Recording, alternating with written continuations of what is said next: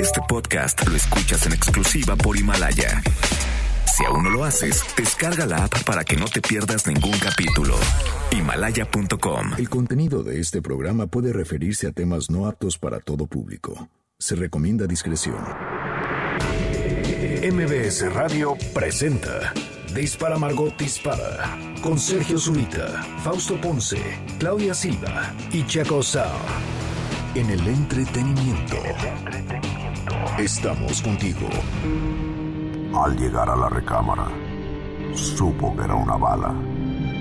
Trató de permanecer un rato en el arma, pero fue expulsada de aquella morada al grito de... Dispara, Margot, dispara. Dispara Margot, dispara a través de MBS Radio. Lo hacemos hoy. Lunes 11 de noviembre. Lo hacemos hoy, 11, lunes. 11. ¿Eh? 11, 11. ¡Ay! Lo hacemos hoy, 11 del 11 del 19. Eh, Estamos haciendo Dispara Margot, dispara de este lunes 11 de noviembre del año 2019.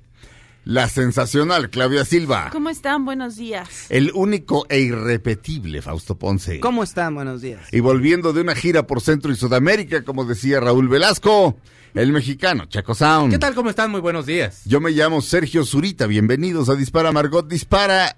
Y Chaco Sound, ¿sabes? ¿Nos puedes decir qué se celebra, conmemora, eh, etcétera, el día de hoy? Por supuesto que sí, hoy es el Día Mundial del Soltero, así que si usted es soltero, Ah. festéjese, no sé, abrazándose a sí mismo. Pues aquí habemos tres. cosa. Vaya, No. así, muchas ofertas, Día, ¿eh? Día Mundial de los Huérfanos Este, ok, aquí habemos, no, este, y Día Mundial del Origami.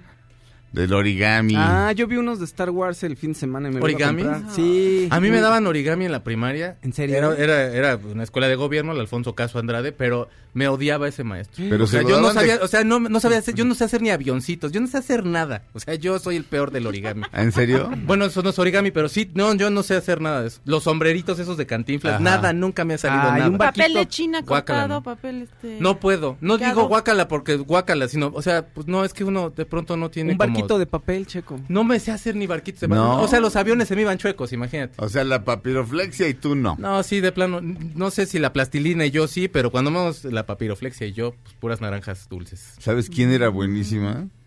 Lupita Reyes. Ah, ¿sí? Este, bueno, es eh, durante el programa La Taquilla. Ahora sí que no, no, no creas que se ponía a, a taruguear, no, no creas que se distraía, Les estaba echaba perfectamente papelitos de- pendiente. mojados con una pluma. No, Ah, ese es grande en la secundaria Y era la la onda. molestaban y les... les hacía- exacto. Sacabas, sacabas este, de la Vic el, La tinta. la parte con la tinta, no sé cómo se llama esa parte, con la tinta y la punta, y, y le dejabas el Cerbatana. y muy asqueroso. No, pero Lupita de repente, así de la nada volteaba y había hecho un cubo. Un cubo tridimensional de papel. O sea, le sabía a la papiroflexia, mi Lupis. No, le daba ansiedad. Un saludo a la gran... No, luego como para pensar hay gente que sí hace otras cosas. Uno que No, nada más puede sí. hacer una sola No, cosa porque si hace dos ya bailó. Y ya un día Lupita te deja como en Blade Runner un unicornio, ¿no? Eh. Ah, No, pero sa- ¿sabes qué hacía yo de repente? Me ponía a dibujar a René. En serio, en serio, en serio. Como vi eh, en la taquilla, como veía, vi una película de... de- Pero de- como en juicio, ¿no? Algo así. Exacto. Exactamente. Ahora se fue al baño. Ahora se enojó. Ahora se No, no, no, no, no, pero de repente lo tenía en cierto ángulo. Lo tenía en cierto ángulo y me ponía a dibujarlo. Pero no, eh, o sea, con la No, con pero sí atención en el programa.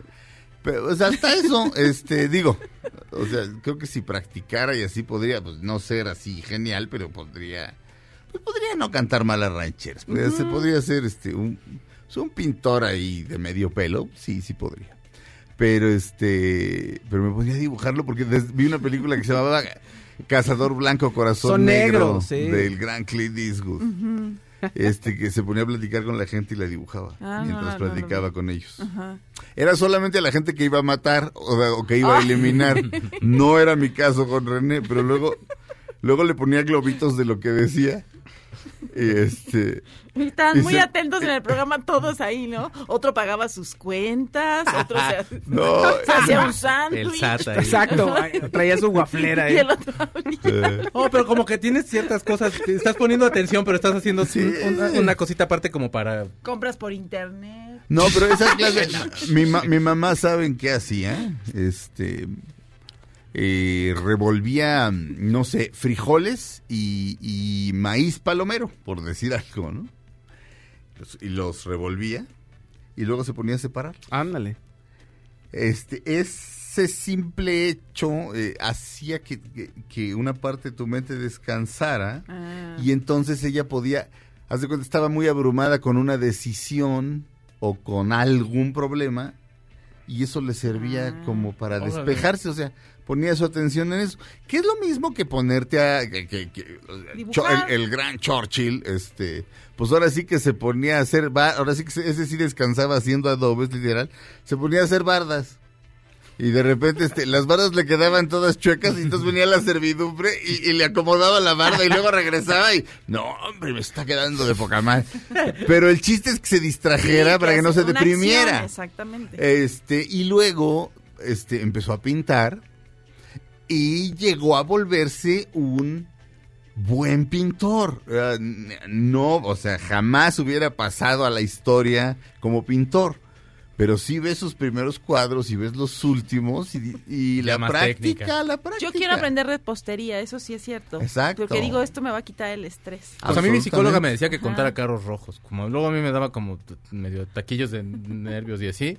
Contar carros rojos. Y sí se te va la onda. O sea, sí, Eso. estás, sí vas como atravesando el circuito y es así de uno, dos, Ah. y así. Como casi nunca faltan carros rojos aquí en la ciudad. Pues, entonces ahí ya se aliviana uno. Sí. Aliviánense. Así, vaya, cua- cualquiera de esas cosas, pero sí pintar lo aconsejo. Si no es uno músico, este, también tocar, digo, ya si eres músico, pues no estás descansando, estás tocando. Pero pues, sacar una melodía en el piano, digo, si tienes suficiente oído, yo lo que hacía en la mañana me despertaba con una canción. Cuando el programa era mucho más tarde, me despertaba con una canción de, de, de rock, este, de rock clásico. Y decía, ay, voy a sacar el, el corito. No, no, no sé, entonces. Tan, tan, tarararán, Te imaginé. David Youth, La tan, armonía. tan. Te imaginé así con tu bata de seda, mi así en tu piano de colas. Pues ni, ni bata de seda. Este, les, abri- les- les advierto que a partir del día primero del año que entra, voy a andar en pijama todo el año. Haces Me voy a bien. comprar pijamas Haces bien. de seda de pijama. ¿Pero to- todo el día? el día de pijama. ¿Vas a venir aquí de pijama? Sí, sí. Pero ni tus este, jeans te los vas a poner Obviamente arriba. voy a pedir permiso porque si me dicen este allá abajo, no sabes qué, papito, Mm, pero les voy a decir, no, pues es, es- es- este, quiero ser como Julian Schnabel, el pintor, y, ento- Ah. y- o como Larry Charles, Ujú. uno de los creadores de Seinfeld, amigo de Dylan. Voy a andar en pijama, Pero en, sí en en chones. zapatos. Pero sí en chones, no en comando el bro, porque sí puede No, ser así como no, no, muy no. revelador. No, Sí, no, no. no, no, no, no, no, no, van a Podría ser- haber- Esa, libre Habría, soy, habría libre guerras y todo. No, no. No, no, pero van a ver, van a ver unos pina. Bu- Mira, básicamente como Hugh Hefner. Ah, cómo no. Como Hugh Sí, Hefner. eso. Ah, está sí. bonito. Pero con bata también, también traía También bata podía darme, sí, me traigo mi batita como, unas como chamarra. Una copa acá chamarra, con coñac. sí. Pero él traía ropa y su bata, ¿no? ¿O andaba en pijama? No, andaba en pijama de seda siempre, claro. Qué Oye, cómodo. no, pues si eres Trabajaba y millonario. trabajaba en su mansión. Ay, pero hacía a mí me- home office. Home office. A mí me encanta comprar ropa, no me El- gustaría andar en pijama. El, el Fausto y yo vamos a hacer también. bananas en pijamas el año Bananas en No, no, pijamas. No, porque, no porque me recuerda a- al niño de la pijama de rayas, Ay, sí, el de sí, pijamas ese, en ese bananas. chiste súper cruel. Me saca de onda, ¿eh? A mí sí me saca Sí, de onda. claro. Pero aquí, no sé quién conectó las bananas en pijamas En este, internet, con el niño sí. de... Ah, pues un hojaldra de internet. Pues sí. Y este, sean bienvenidos una vez más a Dispara Marco Dispara a través de MBS Radio. Vamos a abrir con una gran canción que le quiero dedicar a toda la gente honesta de este país. A toda la gente que tiene un trabajo honesto. A toda la gente que se levanta todos los días a trabajar. Ah, en particular, a un señor que uno o dos días después del espantoso incidente de Culiacán, estaba resanando los hoyos que habían dejado las balas en los comercios y en las casas. Y pensé particularmente en él, pero a cualquier empresario honesto. Y empresario se ha vuelto como sinónimo de algo malo, ¿no? ¿Te, te has fijado? No, un señor que se Le compra da un carro, trabajo a gente, a personas. un señor que se compra un carro de paletas y este y hace sus paletas es un empresario. Este mm, un señor que este siembra y luego vende su siembra, es un em- ese es un empresario, lo que pasa es Porque que es aquí- emprendedor, pues. Sí, sí, sí, sí, este hace una empresa eh, pequeña mediana o incluso grande, pero pues ahora sí que a toda la gente que trabaja, eh, especialmente a la gente, pues sí usemos la palabra, a la gente pobre que ha decidido trabajar honestamente en vez de utilizar su pobreza como pretexto para entrar al crimen. Eh, la canción son los Rolling Stones. La canción se llama Salt of the Earth, la sal de la tierra, porque toda esa gente es precisamente la que le pone sabor al mundo y por eso se llama la sal de la tierra. Y se refiere la, la canción checo mm, a menos que me al que no esté yo viendo algo dentro de la letra se refiere básicamente a la gente Como clase obrera. A la clase obrera, O sea, como A que en los Inglaterra obreros, a sí los- suelen como de, de- Ujú. de working class. o Sí, sí, la- la que clase la clase que trabaja, que, Sí. que, que, que día a día está... Vaya que va a lo mejor día a día viviendo, pues. Sí. Y esa canción es para ellos. la sal de la tierra, Salt of the Earth, los Rolling Stones, de su disco Beggar's Banquet, que cumplió 50 años el año pasado, si no me equivoco. Sí, Que y el Let It Bleed cumple también ya este año. Este año cumple el Let It Bleed. Este es Salt of the Earth de los Rolling Stones.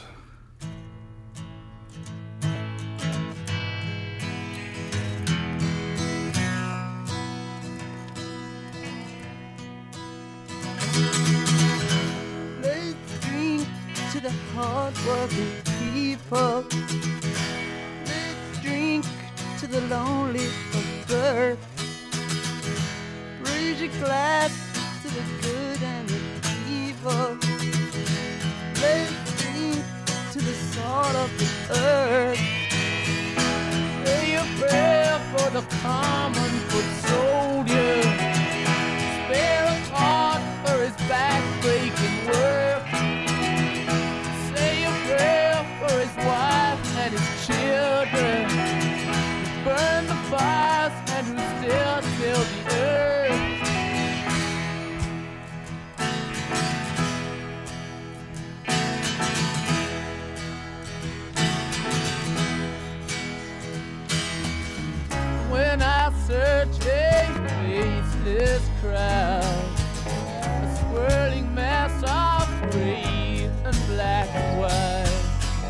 Don't look real to me.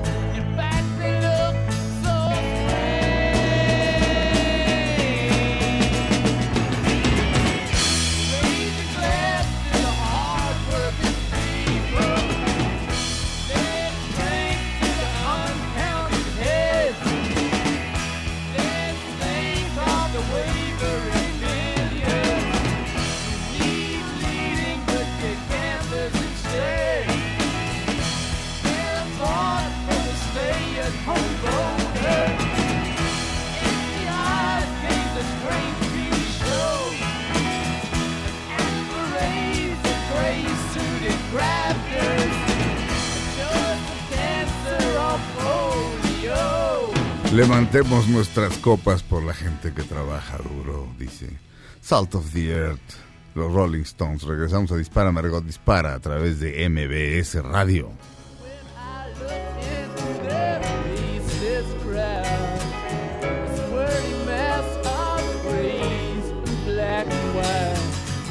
Don't look real to me,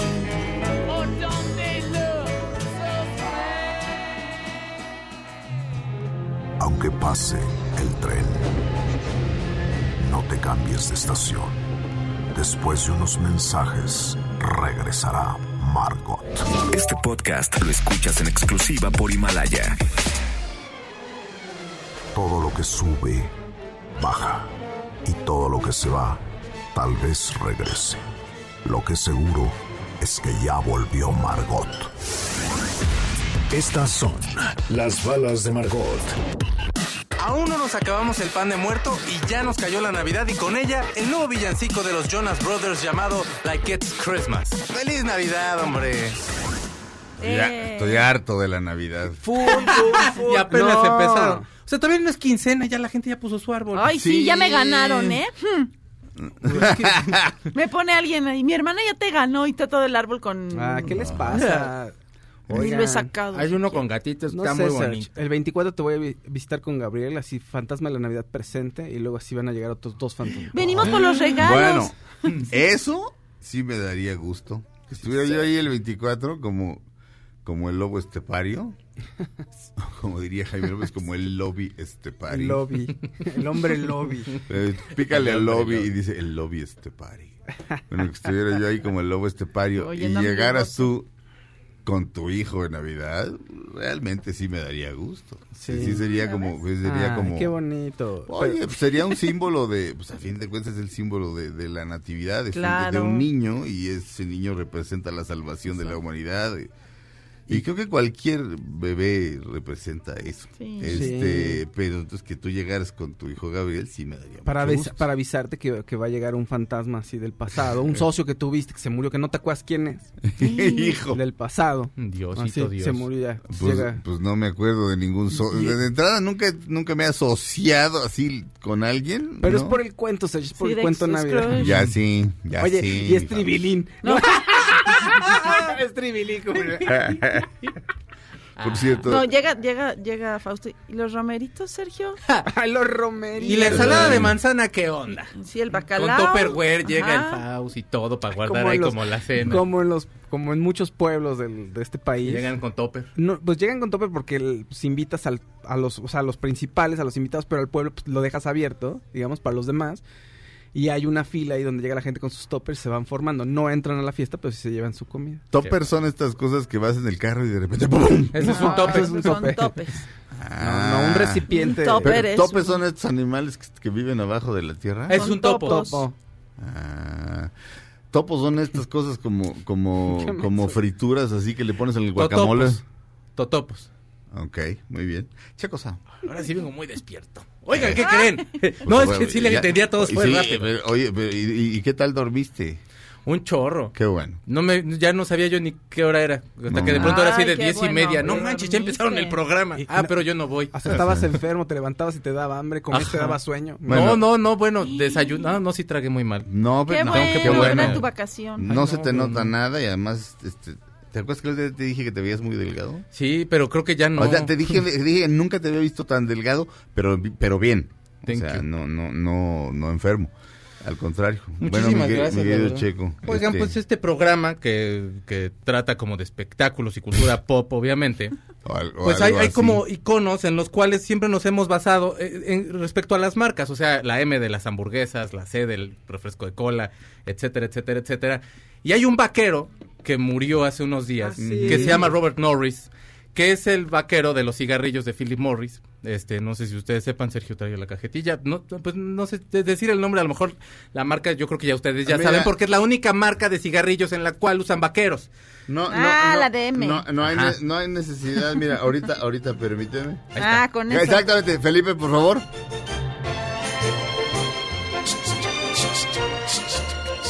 Secreto en la montaña. Vuelve a poner desde el principio.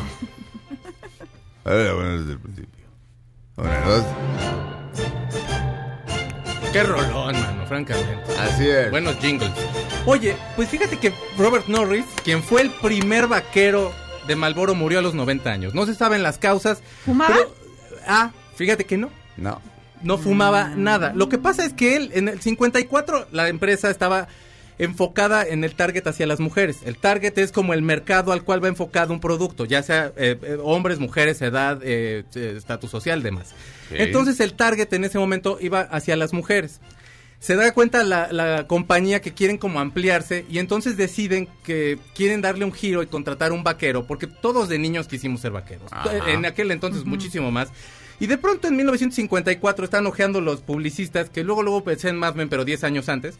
Este, están los publicistas viendo el periódico y ven a un hombre que está junto a John Wayne en una fotografía y obviamente es Robert Norris y deciden contactarlo. Él en Colorado tenía una hacienda porque también igual de niño pensó en ser vaquero y empezó a hacer crianza de caballos. Y lo fueron, le fueron a decir, que a usted no le gustaría participar en un comercial de Balboro. Y entonces, ay, perdónenme. Eh, bueno, ya, ya dije, ¿cuál? yo aquí cuidando de, no, entonces le perdón. Pero bueno, al final del día llegan y le preguntan si le interesaría. Les dice, bueno, si ustedes están tan interesados en, en que yo sea parte de la, de la campaña, también estamos hablando que, de que son otros tiempos y la inmediatez y demás. Pero en ese entonces les dice, si realmente les interesa, denme una semana para pensarlo y regresen. Porque el tipo no fumaba, como ya os había comentado. Entonces acepta que se, se queda 12 años haciendo las campañas Wow. para la empresa.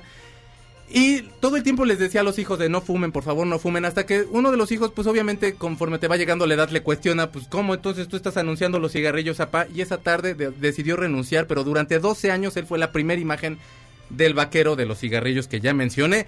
Y la verdad, bueno, o sea, es, o sea, es un icono, él, tanto como la empresa, eh, en cuanto al, en cuanto al marketing, en cuanto a todo, col- cómo colocar una imagen y luego, luego como que tener esta, esta asociación de ideas en cuanto al vaquero y el Es cigarrillo. la y marca más famosa de cigarros.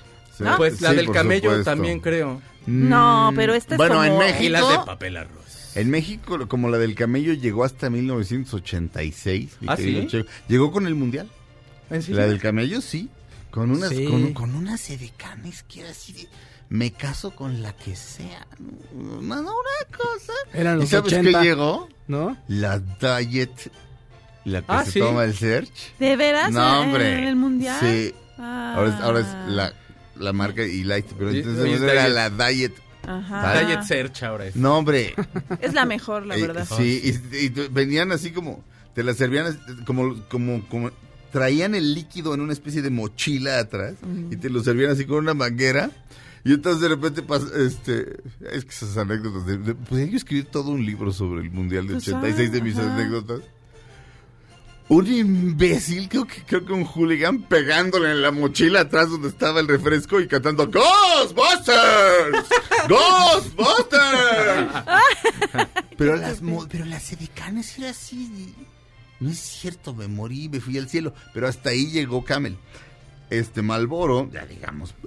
Mira, hay una película con Mickey Rourke y Don Johnson que se llama Harley Davidson y el hombre Malboro. Sí, ¿Estás sí, de sí. acuerdo? Es que, es que ya... Así se llama la mendiga película, no tengo yo la culpa.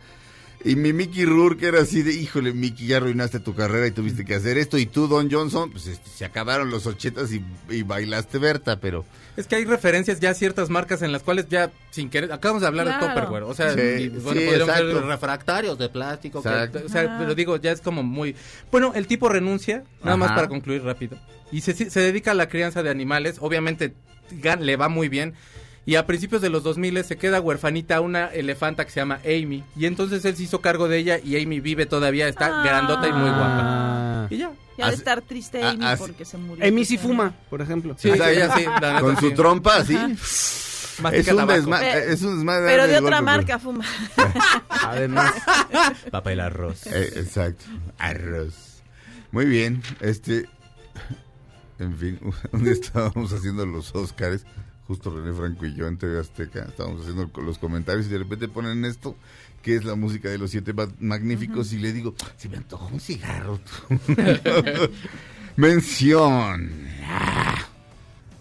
Si el único buen fin que conoces es el del partido en el que tu equipo gana, tenemos una buena noticia para ti y tu auto Nissan fuera de garantía. Sabemos que nada reemplaza lo original, por eso este buen fin déjate sorprender con la línea de refacciones Nissan Value Advantage, refacciones VA o VA, VA.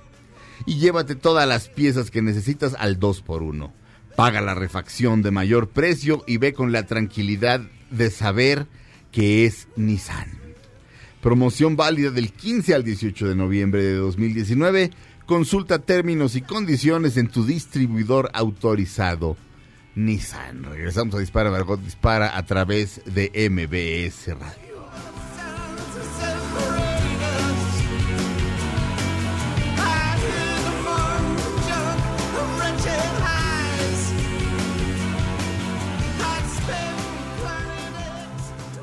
Aunque pase el tren, no te cambies de estación.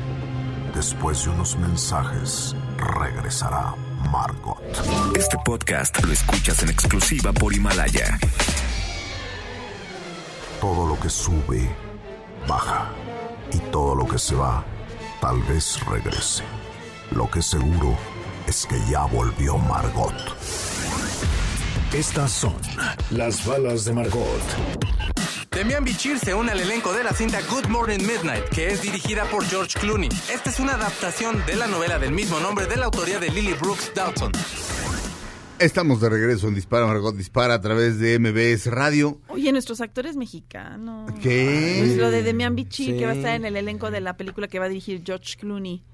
Ah, estoy, Sí. eh, perdón, estaba yo acá Y ayer con- que fue, llegué al final de los People Choice Awards.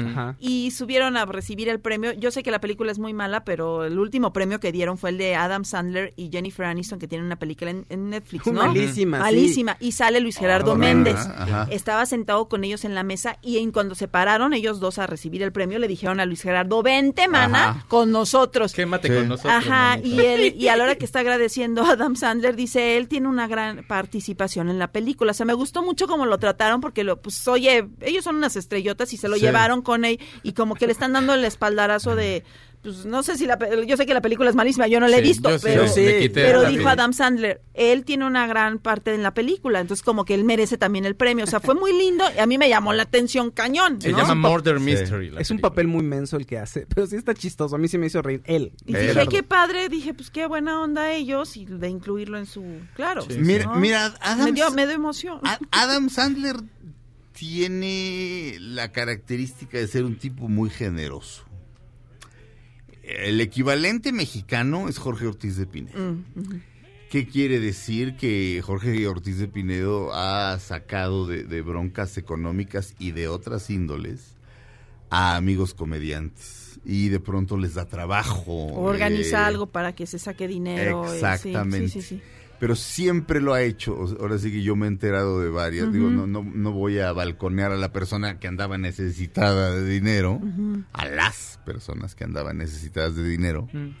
Pero Jorge Ortiz de Pinedo, pues de prestarles dinero, pero prestárselos de te lo presto, pero Sabes que no. Ah, o, Ajá. o- o sea, no nos... sabe- o sea, ayudarte. te- eh, se los presta y no vuelve a decir, oye, me debes una lana, soy Jorge, ¿no? O sea, pues, o sea, eh, vaya. Eh, Creo que llamarle préstamo en algunos casos ha sido simbólico, pero pues es como humillante decirle te regalo dinero. Este, Adam Sandler en, en sus películas asquerosas esas de, de los uh, de los de, de- de- de toda la bola de, de- Son como de- niños, son como niños Ah, esa porquería porquería. bueno de esa yo este en Nueva York un día una, una noche era lo único que había así qué horas son a la una de la mañana es domingo qué hay este ahí en Ajá. en Times Square hay un Ajá. cine que tiene funciones de esas horas. Pues esta. Dije, "Ah, a ver. Uy, no. Sale David Spade, que Sí. lo amo, y, y otros que amo. Y, Kevin James, Chris Chris Rock no sale, Rob sí. Schneider, que Rob también. Schneider le debe la carrera a Adam Sandler. Ah, ah, Pues todos esos casi.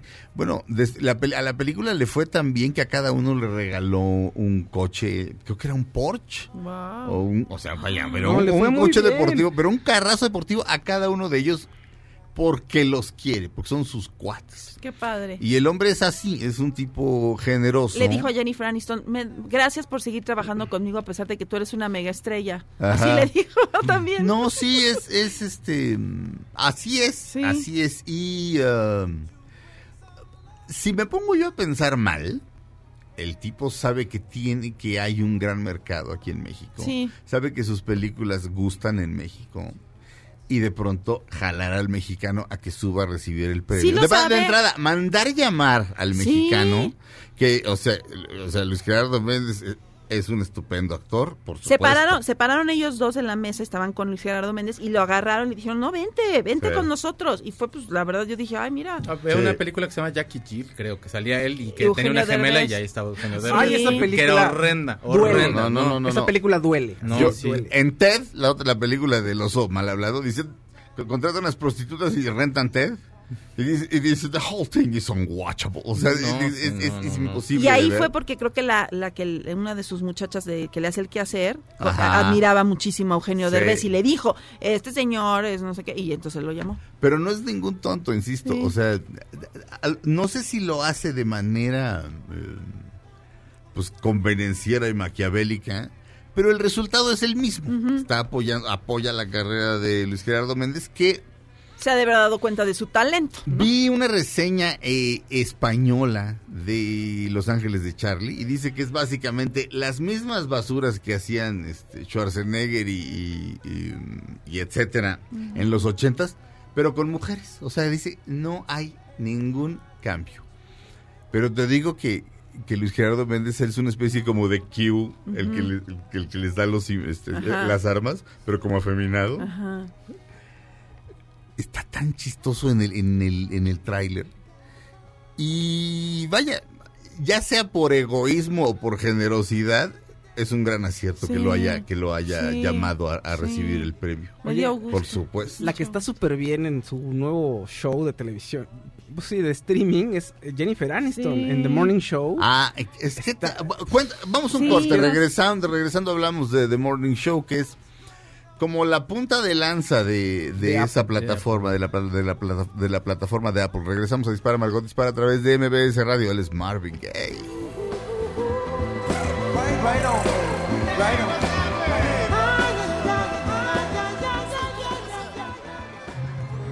Aunque pase el tren, no te cambies de estación.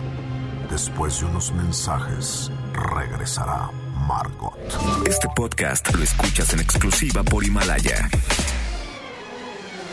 Todo lo que sube, baja.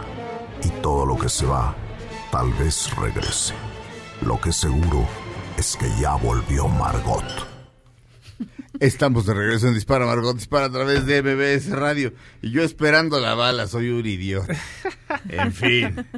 Eh, mi querido Fausto Ponce, vamos a hablar de la serie de la plataforma de iTunes. ¿De iTunes o de Apple? De se Apple, dice? de Apple. De la plataforma De de Apple Morning Show. ¿Cómo, cómo puede ver la gente? Haz de cuenta, si hay, un, hay una persona ahorita oyéndonos.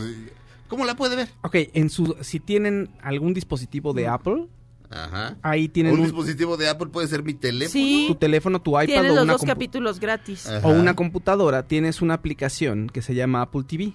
Y en Apple TV, Ajá. esa aplicación, tú la abres y ahí te ofrecen el contenido exclusivo de la plataforma de Apple TV o contenido de si tienes ligadas cuentas de otras cuentas, otros servicios, la aplicación te puede llevar hacia esos servicios que tienes ligados. Si- Pero si, tengo PC y este y mi teléfono es Android, ya bailó no, pues, si no tienes ningún, si en tu PC no hay un iTunes o una aplicación de Apple que yo creo que ya no Yo se- creo ya que no las hay, no puedes sé. bajar, ¿no?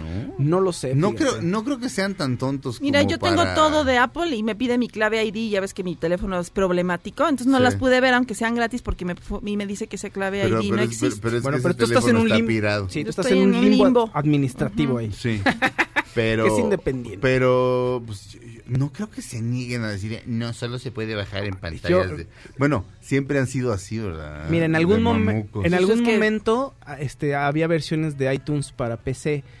Desconozco si las nuevas versiones puedes, o sea, hay un símil de Apple TV para una PC. Es que es no posible que sí, pero las aplicaciones de Apple solo son de Apple. Entonces, si es Apple TV, nada más, ahora sí que nada más tienes esa y ya Pues va es el chiste, Pues- la exclusividad, porque Claro. pues para que baje su Apple- contenido. Apple- Pues como diría Mamamela, ay tú. Apple, digamos que Ay, tú. Google lo que tiene es que es un ambiente abierto, lo que le llaman, y Ajá. Apple ah, le apostó por algo cerrado. Ok, Algo sí. a lo que tienes que pagar y tienes que verlo en sus dispositivos, y eso es a Ajá. lo que ellos le apostaron. Bueno, y entonces sale Apple TV, eso salió hace, el primero de noviembre salió, se lanzó aquí en México también, en Estados Ah. Unidos y en varias partes del mundo, y uno de los shows punta de lanza es The Morning Show, con Jennifer Aniston, Reese Witherspoon y Steve Carell. Ajá. Y es un show acerca de un morning show, tal cual un show en la mañana, pero se llama The Morning Show, ¿no? Sí. Es como un, ven- no, un, Como ventana- un hoy. un hoy. Un hoy. un hoy. Ujú. Pero son dos conductores, son el, el- Jennifer Aniston y Steve Carell, son los que Sí. conducen ese show. Como ¿no? son los morning shows allá. Exactamente. Con, Y con el gran Regis Philbin, un dios de la Es- televisión. exacto, es como, bueno, Regis and Kelly. sí, es como algo como Sí. Katy Lee y luego Kelly, ¿no? Sí, Es exacto. algo así. ¿no? Exacto. Reese Philbin, este, que es una leyenda del- de la televisión, pero de la, de la televisión matutina sobre todo. Tenía un gran show con Katy Lee Gifford, me parece que se llama. Y luego ella salió y entró Kelly Ripa, que la Pero aquí es como un mix con Matt Lauer, eh, o Lauer, como Ajá, el que también Lauer. estaba, que lo acusaron de... ¿no? De- Aquí, más o menos, eh, no es exactamente igual lo que va a pasar, o por lo bueno, menos tuvo un problema ahí legal. no en estos primeros capítulos. Resulta que en el show eh, amanecen tal cual con la noticia de que el personaje Steve Carell es acusado de ¿Acoso conducta, sexual? sex- a conducta sexual inapropiada. Y varias, es- varias mujeres lo están acusando, entonces el canal decide despedirlo. Pero esto así se amanecen, o sea, Poco- un poco predecible, ¿no? Vi- ¿Viste que, que adiviné? están, ya lo habíamos como platicado aquí. Ah, bueno, Sí. no, no, no, no, no, recuerdo, no recordaba Sí, ese Sí, detalle. ya lo habíamos Sí. platicado. Y entonces, eh, digamos, son las 3 de la mañana y a las 3 y media de la mañana que se levantan los personajes, todos están enterando de esto. Ajá. Entonces Jennifer Aniston es la última que se entera porque le habla el productor y ella no quiere contestar, está como muy harta. Es como una diva, es un personaje un poco complicado porque Sí. quiere triunfar, pero solo piensa en ella. Eh, Su familia está nada más ahí viendo qué quiere y viendo sus necesidades, todo el tiempo está sufriendo. Pero bueno, ella se así al final no saben qué hacer cuando llega al set. Y dice, voy a tomar el control y yo voy a decir que pues no lo sabíamos, que lo conocía, pero pues no sabía quién era realmente, pero que todos como familia, porque los tele- televidentes son nuestra familia, vamos a salir adelante, ¿no? Dice Jennifer Sí. Aniston. Y el canal así, ah, bueno, órale, está bien, sí, confiamos en ti, bla, bla, bla. Entonces dice, ya lanza la noticia y lo que te vas enterando es que esto es un golpe para el canal porque el canal ya la quería correr. O sea, el rating en el a programa, ella. a ella. El que el rating en el programa ya no estaba siendo el, el que ellos necesitaban. Pero le iban a correr a ella, no a, a ella, él. sí. Y desde hace tiempo ya querían echarla, pero esto es una cuestión... Te, te dejan ver que es una cuestión como de, ah, si es un hombre no le hubiera pasado eso, sino por ser mujer sienten que su tiempo ya caducó.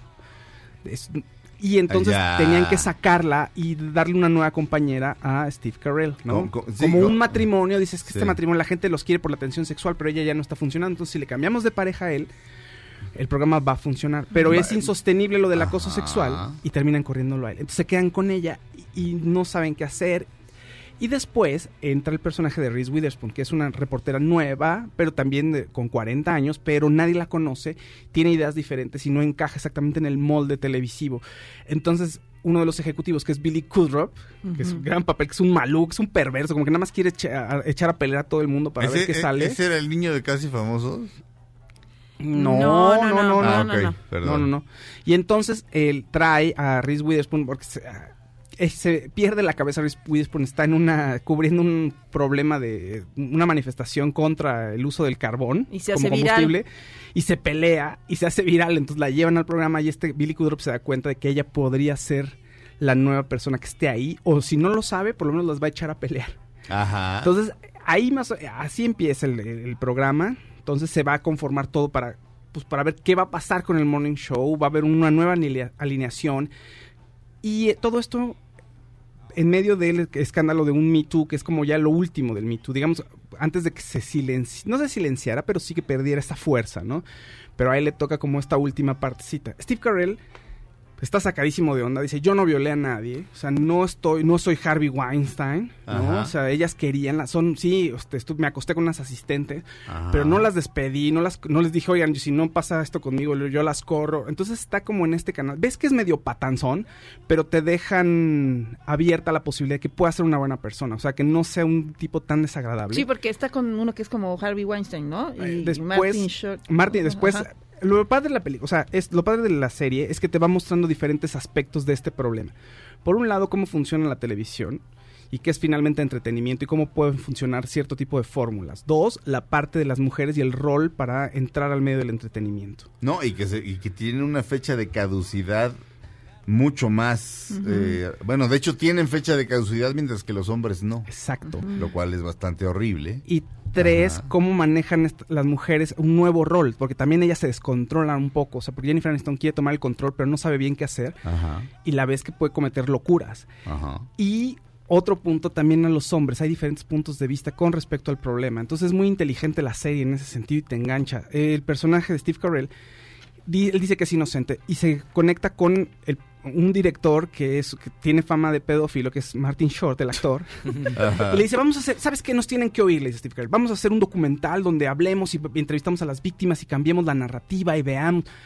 y de pronto le dice Martin Short, claro, y entonces hacemos tal, tal, tal, porque yo cuando hice, y le empieza a contar lo que hizo, y Steve Carell así de, le dice, tú sí eres un predador sexual. Dios mío. O sea, se pone blanco y dice, ¿y entonces tú qué eres? Le dice el otro. Y él, no sé, pero no soy un violador, le dice, ¿verdad? No soy... Entonces, eso está increíble. Vemos ah, por ahí a otro personaje que tiene un amorío con un asistente y, está súper sacado de onda. Es que tú eres el asistente, o sea, vamos a meternos en problemas.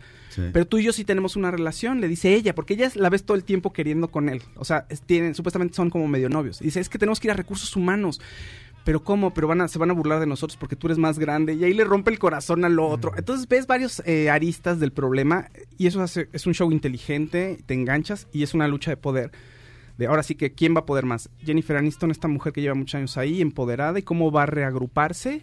O van a ganar los ejecutivos como, inter- como el papel de este de los hombres que tienen el control y van a seguir con la misma fórmula de siempre, ¿no?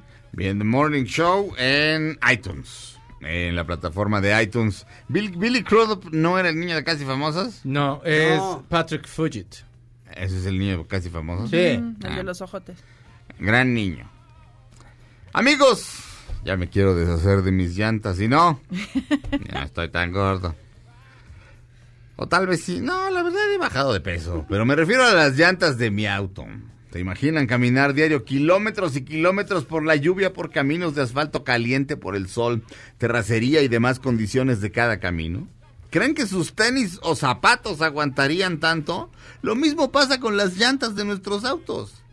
Por eso es muy importante siempre revisar que estén en perfectas condiciones. Afortunadamente, para todos nosotros, nuestros amigos de Nissan tienen una super promoción para este buen fin, donde podremos estrenar cuatro llantas pagando solo tres. Me escucharon bien, amigos. Este buen fin, Nissan, las llantas, en, en Nissan, las llantas están al 4 por 3 y con balanceo gratis incluido. No dejen pasar esta oportunidad y visiten a los expertos en su distribuidor autorizado Nissan y que nada los detenga de disfrutar esta promoción. Promoción válida del 15 al 18 de noviembre de 2019.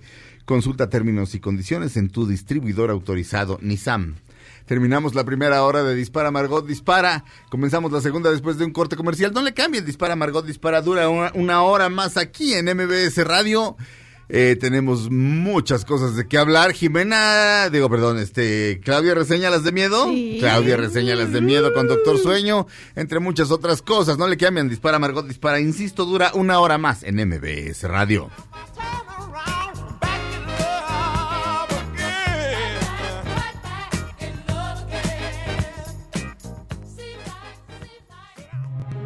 Aunque pase el tren, no te cambies de estación. Después de unos mensajes, regresará Margot. Este podcast lo escuchas en exclusiva por Himalaya. Todo lo que sube, baja. Y todo lo que se va, tal vez regrese. Lo que seguro es que ya volvió Margot.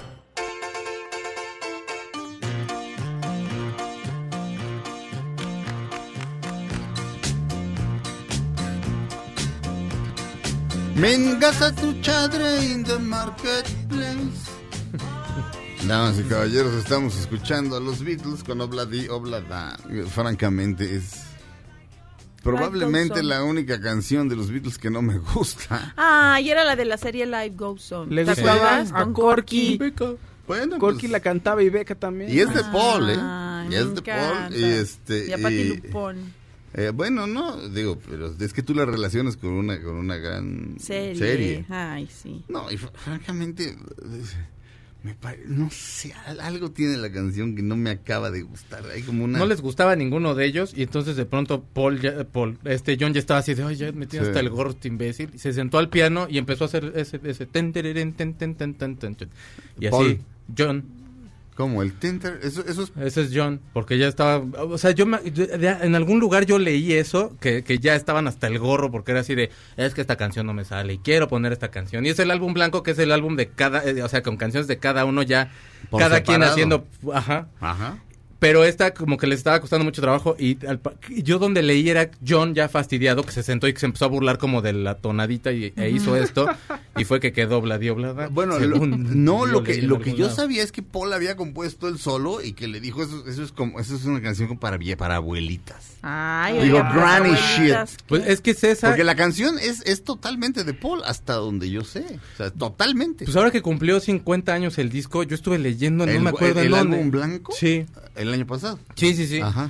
Estuve leyendo, pero no, o sea, a lo mejor, a lo mejor es- ahora sí que son mitos del chopo, pero bueno, en ese, pero aparte, digo, está muy buena la música y todo, pero pues también mi Paul ahí tenía la de, es tu cumpleaños. tu, tu, tu, Bueno, pues es que era feliz, Sí, El mi otro era más Paul. amargated. Y te- pero tenía el Helter Skelter. Sí, No, pero Paul hizo Helter Skelter. Paul inaugura el punk rock en- con Helter Skelter. Bueno, en entonces ese no sé, mismo ese día disco. estaba de buenas No, el, cantar. el- el rango de Paul es, es inmenso. Digo, ahora sí que... ¿Cuál es mi Beatle favorito, Fausto? ¡Rápido! Ah, ah, Ringo. ¡No! Claudia, ¿cuál es mi Beatle favorito? ¡Rápido! ¡Paul! ¡No! Checo Sound, ¿cuál es mi Beatle favorito? George. No, los cuatro son igualmente fabulosos. Ahora te oigo mejor. ¿Eh? Ahora te escucho mejor, no sé. Le cambiaste la configuración Ahora a me tus escuchas audífonos. mejor a, A que, ti, a todos. que, que a- que a- pues, no sé, te- Le moviste algo ahí. Bueno, eh, sacaron, de repente me llega a través de, de- de una agencia de noticias que me manda noticias por el teléfono. Mm. Este, siempre todas son así de, ya se va a acabar el mundo. Atrás de ti hay alguien que te está apuntando con una fusca y de repente, pero de repente dice, conoce las seis canciones más perfectas según la ciencia. A ver, ¿cuáles son? Y entonces que le doy, ¿no? Sí. Y dice, el Instituto Max Planck, investigaciones del Instituto Max Planck en Alemania realizaron un estudio científico con el fin de identificar las canciones pop más perfectas en la historia de la música, en las cuales figuró Obladi Oblada de The Beatles como la número uno, basada en la felicidad que produjo la secuencia de los 38 acordes estudiados. Un grupo de varios investigadores del instituto se dieron a la tarea de, de analizar 80 mil progresiones de acordes diferentes de 745 canciones grabadas entre 1958 y 1991 con el fin de identificar el grado de sorpresa entre el grupo de estudio, o sea, entre los 38 ahí monos que estaban ahí haciéndoles experimentos, pa- para por cada acorde y con ello identificar las rolas perfectas. Así está esto redactado. ¿No está algo de los VGs ahí? A Todas las canciones, bueno, no sé, pero todas las canciones, este, eh, fueron tomadas de las listas de Billboard. Es decir, no vamos a encontrar una canción de Frank Zappa porque Frank Zappa nunca tuvo un- una canción en Billboard. Este, o Ah. una de Jaime López, ¿o ¿me entienden? Ah. Y de Bob Dylan encontraríamos una nada más, like a Rolling Stone. O sea, en, el- en, la- en las listas de Billboard. Este. bueno, eh, bueno, así fue la investigación. Me da flojera, 39 voluntarios, no sé qué. El equipo encontró dos patrones distintos asociados con lo agradable de los, aco- de los acordes. Es, decir, es decir, identificaron aquellos con baja incertidumbre y alta sorpresa, o lo contrario, altamente incierto pero no sorprendente. El equipo de la ciencia neuronal ex- examinó la actividad cerebral de los participantes. El caso es que decidieron que la mera mera era Obladi este Oblada. Obladi Oblada. ¿Las pero- canciones quieres que te las diga o te las tienes tú ahí? nada más permíteme un segundo porque dice aquí en la nota de, de esta agencia que se llama Uno TV dice en esta liga puedes consultar el sitio completo y sacar tus propias conclusiones me metí al sitio y según la lista del sitio Mm. la canción número uno es esta que estamos oyendo súbele Eh, es alegre. Es buena, pero No es. Oblada. perdón no. perdón Guéquele de perro yo te voy a atropellar con mi coche Invisible Touch, súbele. No, hombre, qué bárbaro. Génesis en su época más piñata. Y no, y no crean que yo soy de los clavos no, cuando hacían progresivo y estaba Steve Hackett y Peter Gabriel. No, pero el progresivo me da asco. Pero esto, es- esto es una rayada de jefa. Pero según el sitio, la- la número uno es esta y Obladi Oblada está como en el lugar 19. Uy, entonces... Entonces, entonces, ¿a quién le creo? ¿Y la dos cuál es? Bueno, la- Según el sitio. según el sitio, Checo, ¿lo, lo tienes? Ah, de hecho, yo lo tengo de la- del mismo portal y como lo pon- como en el orden en el, que, en el que lo ponen es en el número 6 está When, When It's Love de Van Halen. Ajá. There She Goes de The Last, que es un rolón. I Want. Your Back de los Jackson 5 en el 4. Sí. Hook on a Feeling de BJ Thomas en el 3. En el 2 está Invisible Touch y en el 1 está Obladi Blada, pero en una lista que tienes tú es un poco más extenso. Eh, este es una lista de 30 canciones. Tal vez dice Stimulus, nom- nombre de estímulos, este no sé qué. Pero pero sí era la página, entonces no sé. Y esta también es otra, a ver. A ver. súbele.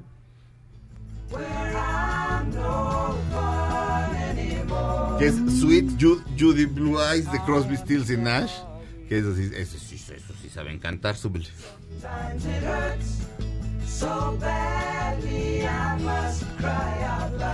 Eh, bueno, eh, entonces, la- es que la, entonces, la lista que yo tengo no coincide con la que tú tienes, pero esta es la página que me llevaba, o sea, según la, la agencia 1TV, esta página me llevaba a... Pero luego sí busqué, en, por ejemplo, en, en la revista NME, que suena como NME, pero es NME, y decía Obladí Oblada, la canción pop perfecta. Yo creo que es esa. Entonces debe ser esa, pero entonces en la lista que tú tienes son... Es en el número 1. Perdónenme. En el número 1 es Obladi Oblada de los Chicles. eh, Invisible Touch de Genesis. Hook on a Feeling de BJ Thomas. I Want Your Back de los Jackson 5. I Want You, I Want You Back. I Want You Back, perdón, de los Jackson 5. There She Goes de The Last. Y When It's Love de Van Halen. How does it feel when it's love? Básicamente las canciones están del caramba. There She Goes es bonita. There she goes. Yo siento que como... Ah. Ah, sí. Ah, claro. Y bueno, Hooked on a Feeling es esta, ya la conocen. A ver. De BJ Thomas. Esa es la número qué, según tu lista. En el número 3. En el número Yo pondría tres. una de los Gees porque esas de las de Ajá, Saturday Night Live, que siempre te como que te el mood te lo cambian, no te Sí. puedes enojar si estás oyendo. How Deep Is Your Love. Ah, yo. Porque Claro. es perfecta, Ahorita es hermosa y No, pero yo digo las voz. con las que bailas. Ah, porque bueno, como que te ponen en un mood que no puedes. Staying Alive. Ajá, ándale, Sí, una los de pies esas. se mueven solos, tus pies Ajá, te, te mueven solos, de verdad. Pero te hacen campana los pantalones de Exacto, volador. bien Pero raro. tal vez yo tengo una lista que es una lista que, que mide otra cosa Ah, bueno. dentro del mismo estudio científico. Que por cierto está bastante ociosito, ¿eh? Sí, pues. Este, pero bueno, se supone que la canción más, más Picudation es este, Obladi Oblada o Invisible Touch. Cualquiera de las dos, francamente, neto. Así es la bien cursi. No, pues, pero, pero vaya, ahora sí que midieron el cerebro y el... Es como la reacción neuronal que tienes es. al escuchar. Sí, entonces, este, pues la canción pop perfecta, según esto, es Obladi Oblada de los Beatles. Que Yo creo que es la canción que menos me gusta de los Beatles. O sea, y, este- y el disco que más me gusta es ese, ¿Ah, el sí? álbum blanco. Sí, sí, me parece. Glass Onion. Yo pondría Twist and Ah, Shout, ¿no? Por ejemplo. Ajá, ¿no? claro. No, sí, pero Invisible. eh, Yo te voy a atropellar con mi coche. no, hombre, mejor miéntenmela. Este. Pero en mi, en mi lista, la número 6 es una de Billy Joel, que es Don't Ask Me Why. Esa sí me gusta. Esa sí me gusta. Pero bueno, ni modo. Lo que es la maldita vida. Vamos a un corte. Regresamos a. va- Vamos a poner la de Billy Joel para ir a corte. Es Don't Ask Me Why de su, de su disco Glass Houses. Regresamos a Dispara Margot Dispara a través de MBS Radio. Aunque pase el tren, no te cambies de estación. Después de unos mensajes, regresará Margot. Este podcast lo escuchas en exclusiva por Himalaya. Todo lo que sube, baja. Y todo lo que se va, tal vez regrese. Lo que seguro es que ya volvió Margot. Estas son las balas de Margot. El fotógrafo Robert Freeman, quien fuera responsable de las portadas de los Beatles en With the Beatles, Help, Rubber Soul, entre otros, falleció a los 83 años y aún no se saben las causas. Estamos de regreso en Dispara Margot Dispara a través de MBS Radio, damas y caballeros. Una de sus secciones favoritas. ¿Cómo hace la mamá del niño del resplandor? ¿Y el niño del resplandor? ¿Cómo hace Mónica Huarte cuando va a ver una película de horror? Ay, fui a ver una película de miedo horrible, güey. Hasta me sentí culpable. Dispara Margot Dispara presenta Claudia Silva. Reseñalas de miedo. No sé meterle ahí música de miedo. Eh, psicosis. Ah, No puede ser serio uno aquí. La de psicosis, muy bien. Chicos, sí. Oye, Itzel, quiero felicitarla porque ya por fin entendió las referencias que damos en esta cortinilla. O sea, ya vio. ya- el resplandor, porque nació en el 97. Sí. Entonces me dice, Claudia, está buenísimo lo del Red Drum, ya entendí por qué fue yo así. Bueno, pues es que es, es- Es francamente, me parece francamente obsceno que haya, siguiendo, que haya seguido naciendo gente después de Sí, 1990. cuando dijo, es que yo nací en el 97 y yo, ah, Perdón, está la, bien. la caída del muro debió haber sido, este, ah, está ahí, pero no. Claudia Silva, fuiste a ver, hablando de Red Room, fuiste a ver la secuela Ajá. de El Resplandor, Doctor Sueño. Doctor Sueño con Ivan McGregor. Y bueno, a ver, dura dos horas y media la película. ¿De qué va? Bueno, Danny Torrance, que es este niño atormentado, que era el hijo de- del personaje de Jack Nicholson, eh, bueno, cuando se escapan del hotel, bueno, pues sigue su vida de la, tanto de la mamá, de la que grita, "Ah, ah", esa, y del hijo, y del hijo, y bueno, te, te pasan, la película es muy larga, entonces te pasan varias este, etapas de la vida del niño, ¿no? Bueno, cuando está chiquito y cómo está con un miedo horrible de ir, yo pienso que es como un mix de la película entre Carrie, El sexto sentido y, y el resplandor. ¿no? Ajá. Obviamente la gente te va a decir, no es el resplandor, no, no es el resplandor, no es la obra maestra que es el resplandor, no es, pero es una película bastante que la puedes ver, que esas dos horas y media, yo le cortaría tantito, pero la verdad es que te la pasas muy bien. No es de que te mueres de miedo, es como un ¿qué es? de suspenso, Sí. thriller, o sea, Está y que- agradable, está Y entretenido. que tiene muchos guiños hacia obviamente El Resplandor, porque es la pues como la secuela que escribieron en el 2003, El Resplandor se hizo en 1980 y esta la escribió Stephen King en el 2013. Ujú. Pero eso es en- con este personaje, que es el que el hilo conductor, que es Danny Torrance, que es Iwan McGregor, que tiene, pues de niño se ve que está muy atormentado, luego se le aparecen diferentes, este, por eso digo que es como tipo el sexto sentido, porque se le aparece eh, su amigo, el del, el del hotel Overlook, el, ¿El señor, negro? el negro se le aparece y le dice, pero son otros personajes, o sea, son otros actores, ¿eh? no crean que salen, porque salen muchos No, actores. porque ¿no? po- podían haber agarrado a ese personaje y digita, haberlo digitalizado, Ajá. una cosa así. No, no, no, sale un... Y Es se le aparece actor, y, y le enseña cómo, pues, cómo quitarse esos miedos, ¿no? Ajá. Pero después aparece ya de adulto y ves que, pues, sí, a pesar de que sí se logró quitar esos miedos, vive muy atormentado. Ajá. Porque eh, tiene ese resplandor, que lo que él quiere es quitárselo, ¿no? Que el resplandor es, es- exa- exactamente qué es, o sea... Pues es como una... Un tipo de intuición. de intuición. Como, de, sexto sentido. Ajá, digamos. una cosa así. Tiene como un sexto sentido como para ver desgracias, este... Sí, y sentir pues como más, y ver a las personas muertas. Tiene- no te enseña, lo que te- él puede hacer no lo enseñan exactamente, No. pero te dan a entender que es como algún poder psíquico, algún tipo de intuición, sexto que a él sentido. le ha hecho Muy- daño toda la vida y que pues, claro. lo que quiere entonces es alcohólico,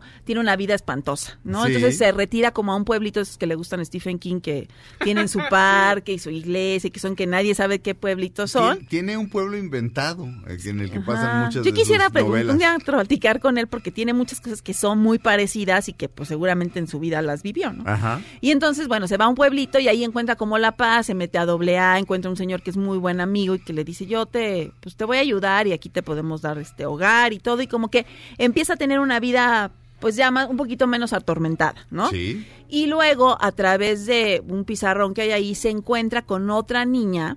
Por eso digo que es como un mix con Carrie, porque es una niña que tiene lo mismo el resplandor, pero un, a una potencia enorme, ¿no? Sí. Y por el otro lado hay unos cazadores de esto, del, del Shining, del resplandor, una como tribu, que andan viendo qué niños tienen eso para quitárselo porque ellos se alime- alimentan de eso. Y cuando dices tribu, ¿quieres decir que son gente así como en taparrabos? O, Pues es que es una tribu, como No, una tribu- trupe, ¿no? Como, un, como tribu urbana. Ajá, Ah, como una tribu Como una- urbana. Una, comunidad ahí de, Perdón, de es- vampiros energéticos. Es que Ajá. si me dicen tribu solita, pienso como en, como en, como en los cheroques, perdón. Pues es que hay unos ahí que son como Cherokee. Pero, eh, pero la hay. palabra tribu no necesariamente quiere Pues es decir una eso, tribu que se fue conformando de Ajá. gente que se quiere quitar, de robarte tu energía. Ajá. Y ellos le dicen pues que le quieren robar el resplandor a las personas, que cada vez hay menos en el mundo. Ellos como que andan localizando quién, qué niño tiene ese resplandor Ajá. para, para irlo a, a buscar y quitárselo o si es muy bueno unirlo a su, a su equipo. Ajá. Pero aquí en este caso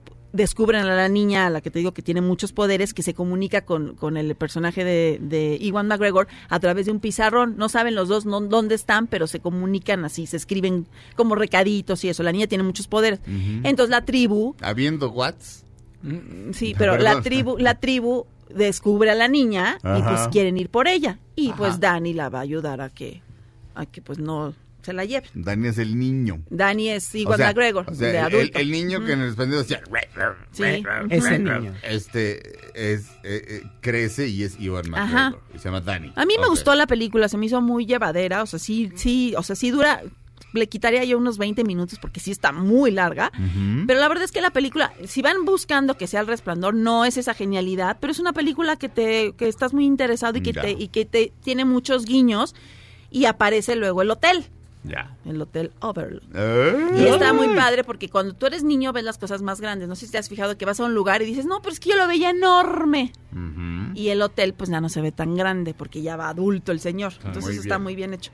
Esto fue Claudia Silva, reseña Las de Miedo en una escala del 1 al 10 en la que 10 es el resplandor. ¿Qué calificación tiene Doctor Sueño, Claudia Silva? Pues como que un 8. Un- sí, puede Ocho. ser. Siete. Sí, entre- yo creo que un 7, un Un 7, siete. 7 y medio. es, bueno, Ah. es decente esa Es decente. Se van a, Ok. o sea, se van a Está entretener, está está bien. buena. Ujú. Ok, muy bien. ¿Y ahora, Claudia? Ay, ahora otras cosas. Miren, ¿saben algo? Cuando empecé a correr pensé que jamás lograría mantener ese hábito. Al principio fue difícil, pero logré hacerlo. Sí, hoy en día me encantaría que alguien recompensara el esfuerzo que muchos hacemos en este hermoso deporte. Y es que la verdad me estoy motivando para correr. Fíjense que Suzuki está organizando la Suzuki Race, una carrera de pura velocidad donde corremos una milla, o sea, 1.6 kilómetros. Pero miren, no es una carrera normal. Aquí el reto es correr para vencer el reloj y hacer tu mejor tiempo. Hay categorías para todos, niños, adultos, hombres y mujeres, todos podemos participar. Los corredores más rápidos ganarán increíbles premios en efectivo por categoría. Para registrarse a la carrera, visiten www.hubsports.mx o el Facebook oficial de Suzuki Autos México.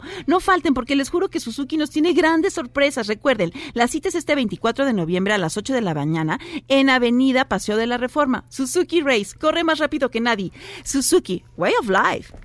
Regresamos a Dispara, Margot Dispara después de este corte comercial. Estamos en MBS Radio.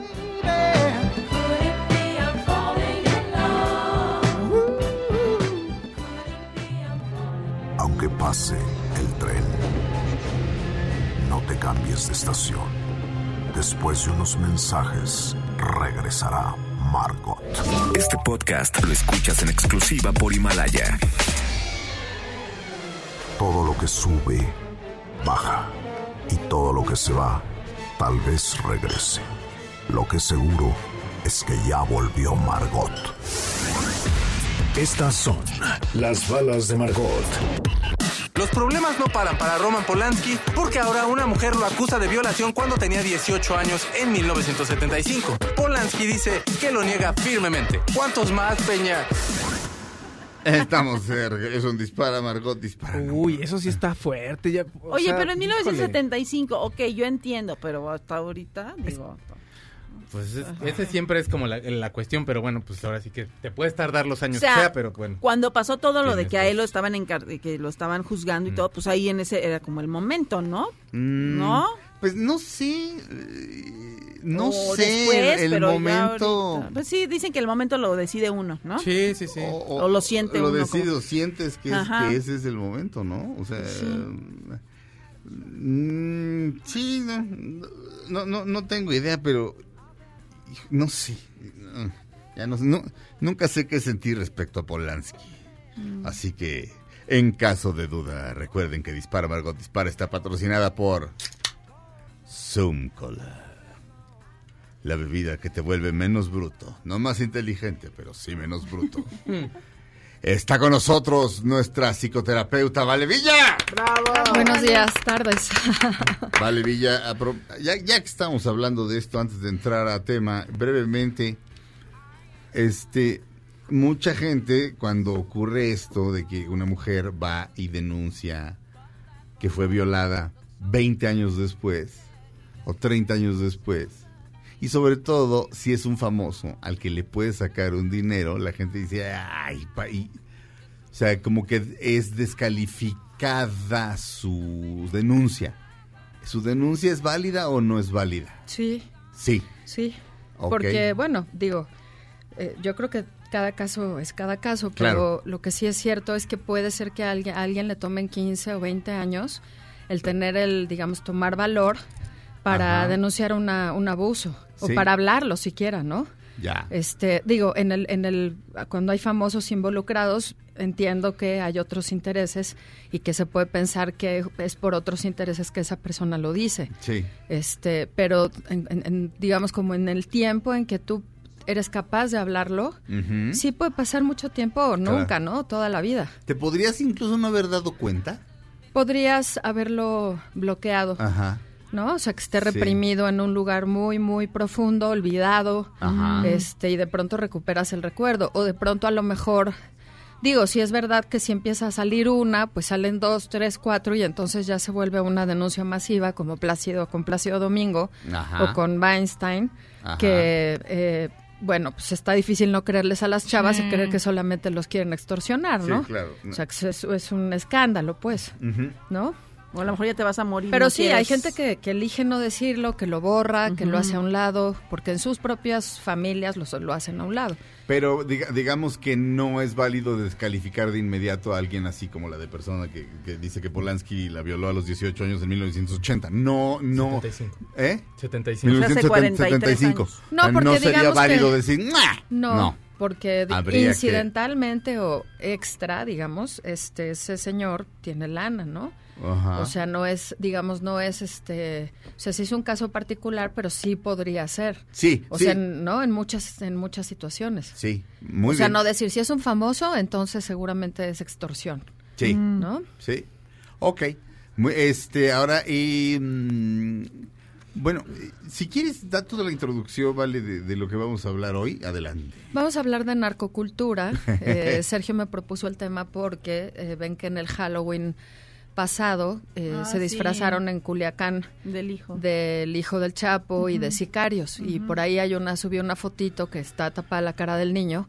Es un niño como de unos cinco años que va de la mano de su mamá, va vestido de narco, con unos jeans, con, con estoperoles, con una camisa así como de Versace, unas Ajá. botas de piel de, de víbora y un embolsado. O sea, lleva, lleva arrastrando una Ay, bolsa no. Como si trajera un cadáver. Ajá. Y la gente se está riendo, ¿eh? O sea, hay videos, hay varios videos del Halloween en un centro comercial en Culiacán. Sí. Y, o sea, la gente mm, para nada voltea a ver a la mamá como diciendo, señora, es usted una mío. monstrua o algo así. Entonces, empiezo diciendo esto porque ayer le preguntaba yo a Ernesto Díaz Martínez, el crítico de cine, que escribió mucho tiempo para Estupendo Reforma. crítico, no entiendo por qué lo corrieron, perdón. Bueno, pues hicieron Bueno. un recorte brutal, digo. Pero, pero dejaron, dejaron, perdón, dejaron a una crítica que de, de plano es mala y lo quitaron al que es magnífico, pero en fin. Ernesto es magnífico y ha vivido toda la vida en Culiacán. Entonces, yo le preguntaba, oye, pues qué onda, ¿no? ¿Cómo ves esto? Porque él, él cuando pasó todo lo del hijo del Chapo, decía, a ver, ustedes apenas están enterando lo que está pasando en Culiacán, que es un fenómeno. eh, fíjate, me- ya subí el artículo en el Twitter. Me recomendó un artículo que se llama La Semilla Sinaloense, que está en Nexos. Ya, ya está ahí el link en, en Twitter. Eh, que es de Ronaldo González. Es un artículo que ya tiene unos cuantos años, es de 2012. Y también me, me recomendó otro texto que es largo, ese sí es un ensayo muy largo, como de 80 páginas, que se llama Ensayo de una provocación. Es una maravilla, ¿eh? Los dos textos, pero este ensayo de una provocación, ojalá lo consigan, lo pueden comprar. Eh, él, él me hizo favor de mandármelo en PDF ¿De quién de es? Adrián López, que es López. hoy día el director del noroeste de Culiacán. Ok. Y estuvo hablando en, en radio con Merker y con Ana Francisca Vega tal, y es un, es un periodista pues, muy congruente y muy valiente, la verdad, y Ajá. muy confrontador. Y este ensayo es una maravilla porque es algo como que habla de la naturaleza del sinaloense. Eh, y, y es una provocación porque dice que los sinaloenses, eh, por su ubicación geográfica, por el lugar que tuvieron desde la conquista, o sea, por la lejanía del centro, ¿no? De la, de la Gran Tenochtitlan, Ajá. tuvieron una vivencia de la conquista muy lejana, eh, muy como marginal. Entonces, eso hace que el perfil de la gente del norte, particularmente de Sonora y de Sinaloa, sea muy distinto al perfil del Bajío o al perfil del sur, ¿no? Del sureste. Sí. Y entonces dice que ni, ni se acendró tanto el catolicismo, ni, ni, ni como todas estas normas de la, del virreinato. Entonces, que en términos generales, eh, ta- el- los dos artículos que leí de- dicen que los sinaloenses no respetan mucho la ley. O sea que la ley les vale un poco gorro desde hace mucho tiempo. Y, ya, y, y hubo varios fenómenos, digamos, como que hacen que esto sea normal en la vida de Sinaloa, normal, la, nar- la narcocultura es parte de la cultura, o sea, ni siquiera es una subcultura. De hecho, el estereotipo es que Sinaloa es la cuna del narcotráfico. Ajá. Y un estereotipo tiene mucho de verdad, ¿no? Sí, claro. O sea, es una síntesis de una verdad. Claro, una, una verdad que se ha caricaturizado, porque realmente sí es verdad que los medios de comunicación son muy morbosos y muy amarillistas cuando nos muestran las noticias de los asesinatos. Pero decías que, ¿qué era el estereotipo de...? Pues que es la cuna del narcotráfico, Ah, sí. que los sinaloenses son borrachos, machos, toman cerveza todo el día, eh, este, violentos, o sea, Bueno, eh, la canción de Por Dios que borracho vengo no es el sinaloense. claro, Sí, claro. Por Dios que borracho Claro. vengo, que me siga la tambora. Bueno, Pues vamos el a un niño corte. perdido. Exacto. Y después el torito va a quedar Ah, como, como el pito. Ay, mamá, ay, ay, mamá, por, por Dios. Dios. Exactamente. Vamos a un corte, regresamos a Dispara, Margot Dispara a través de MBS Radio. Estamos hablando de, de narcocultura, pero vamos a... Regresamos. Dispara, Margot Dispara, MBS Radio. Está aquí la gran Vale Villano.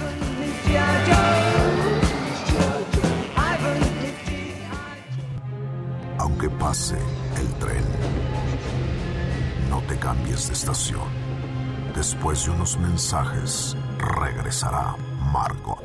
Este podcast lo escuchas en exclusiva por Himalaya. Todo lo que sube, baja. Y todo lo que se va, tal vez regrese. Lo que seguro es que ya volvió Margot. Dispara Margot Dispara a través de MBS Radio. Estamos de regreso, amigos. Les tengo una noticia. ¿Sabían que ya pueden escuchar y disfrutar el podcast de este programa en Himalaya? Así es, Himalaya es la app más increíble de podcasts a nivel mundial que ya está en México y tiene todos nuestros episodios en exclusiva. Porque digo en exclusiva. Disfruta cuando quieras de nuestros episodios en Himalaya, no te pierdas ni un solo programa. Solo baja la aplicación para iOS y Android o visita la página de himalaya.com para escucharnos por ahí. Himalaya. Este, Vale Villa, estábamos hablando de narcocultura, de eh, el origen de Sinaloa, de su lejanía con el centro de México, lo cual lo- la lleva a ser, digamos, distinta, así como que el sinaloense no respeta mucho la ley eh, y hay una ciert- unos ciertos estereotipos este, al respecto. Adelante, perdón. Dice este autor eh, Ronaldo González en este artículo que está sola y huérfana, que se quedó sola y huérfana Sinaloa. Ajá. Eh, por ejemplo, eh, entonces hay una normalización de la violencia. Ajá. Que esa es una cosa que se puede ver claramente en el Halloween. O sea, los niños son muy chiquitos y van de la mano de su mamá, Ajá. ¿no? Vestidos como se visten los narcos. Les estaba contando que los campos de amapola florecieron en la Segunda Guerra Mundial en Sinaloa, Ajá. eh, a pedido expreso de Roosevelt como un apoyo de México para mandar opioides a los, a los aliados, ¿no? Ajá. Entonces después que termina la guerra, eh, ya eh, se está la prohibición, este, viene, bueno, toda esta prohibición de las drogas, especialmente de la marihuana, Pero eso ya no se detiene. Los opioides son para, para, para hacer morfina y para hacer cosas así, Sí, para, para- pa- vaya, Para paliar el dolor. Para Ajá. paliar el dolor de los soldados heridos en la Segunda Guerra Mundial. Sí, exactamente. Pero bueno, eso es un negociazo. Y es un negociazo que es un negociazo ilegal, ¿no? Como sabemos. Eh, pero para la gente de Sinaloa, la saca 47, las drogas, las trocas con, con la música a todo volumen, los narcocorridos, ¿no? Es que hay muchas historias. Malverde, ¿no? Que era este como Robin Hood de, de principios del siglo XX. Pues es el santo de los narcotraficantes, ¿no? Este, si le preguntan a la gente, más o menos más del 50% de la gente en Sinaloa piensa que el narco produce progreso. Ahorita decían ustedes, ¿no? Que ahora que pasó todo esto de Ovidio Guzmán, eh, este incidente, que puso en riesgo a la población y que amenazaron con, con eh, balear civiles, con matar civiles, eh, pues claro que, se, o sea, no es que se den cuenta, es que de pronto pueden ser víctimas y carne de cañón. O sea, los sinaloenses se han acostumbrado a coexistir con los narcotraficantes, ¿no? Es parte como del paisaje. Y en ese sentido es que se vuelve normal. Y yo creo que es una desensibilización generalizada, porque sinceramente, o sea, uno abre eh, YouTube o lo que sea y pues puedes ver descabezados, puedes ver Colgados. cuerpos desmembrados, este, mujeres cortadas en pedazos en bolsas en la orilla de un río. Y se te va haciendo como una cosa normal en la cabeza, ¿no? Ahora, la parte psicológica es que los niños y los adolescentes se identifican de alguna manera con este camino rápido hacia el dinero esta como éxito capitalista que tienen los narcotraficantes, los sicarios, Ajá. que tienen más o menos un promedio de, de vida, sus carreras, digamos, ¿no? Sus carreras como sicarios de cinco años.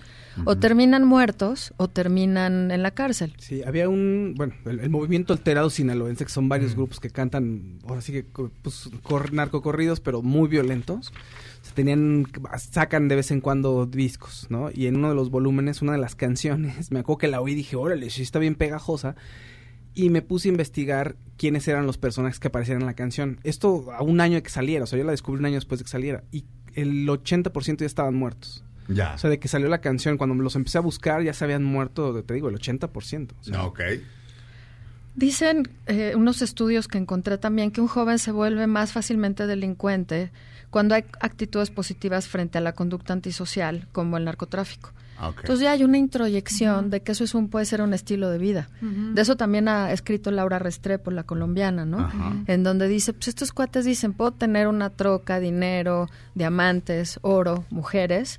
Pues qué importa, Mi vida va a ser más corta, Aunque pero viva me hasta la los voy a pasar 23 años. Además son cada vez más chiquitos, cada vez ocupan más niños y adolescentes que parecen menos amenazantes y eso también lo vemos en la Ciudad de México, ¿no?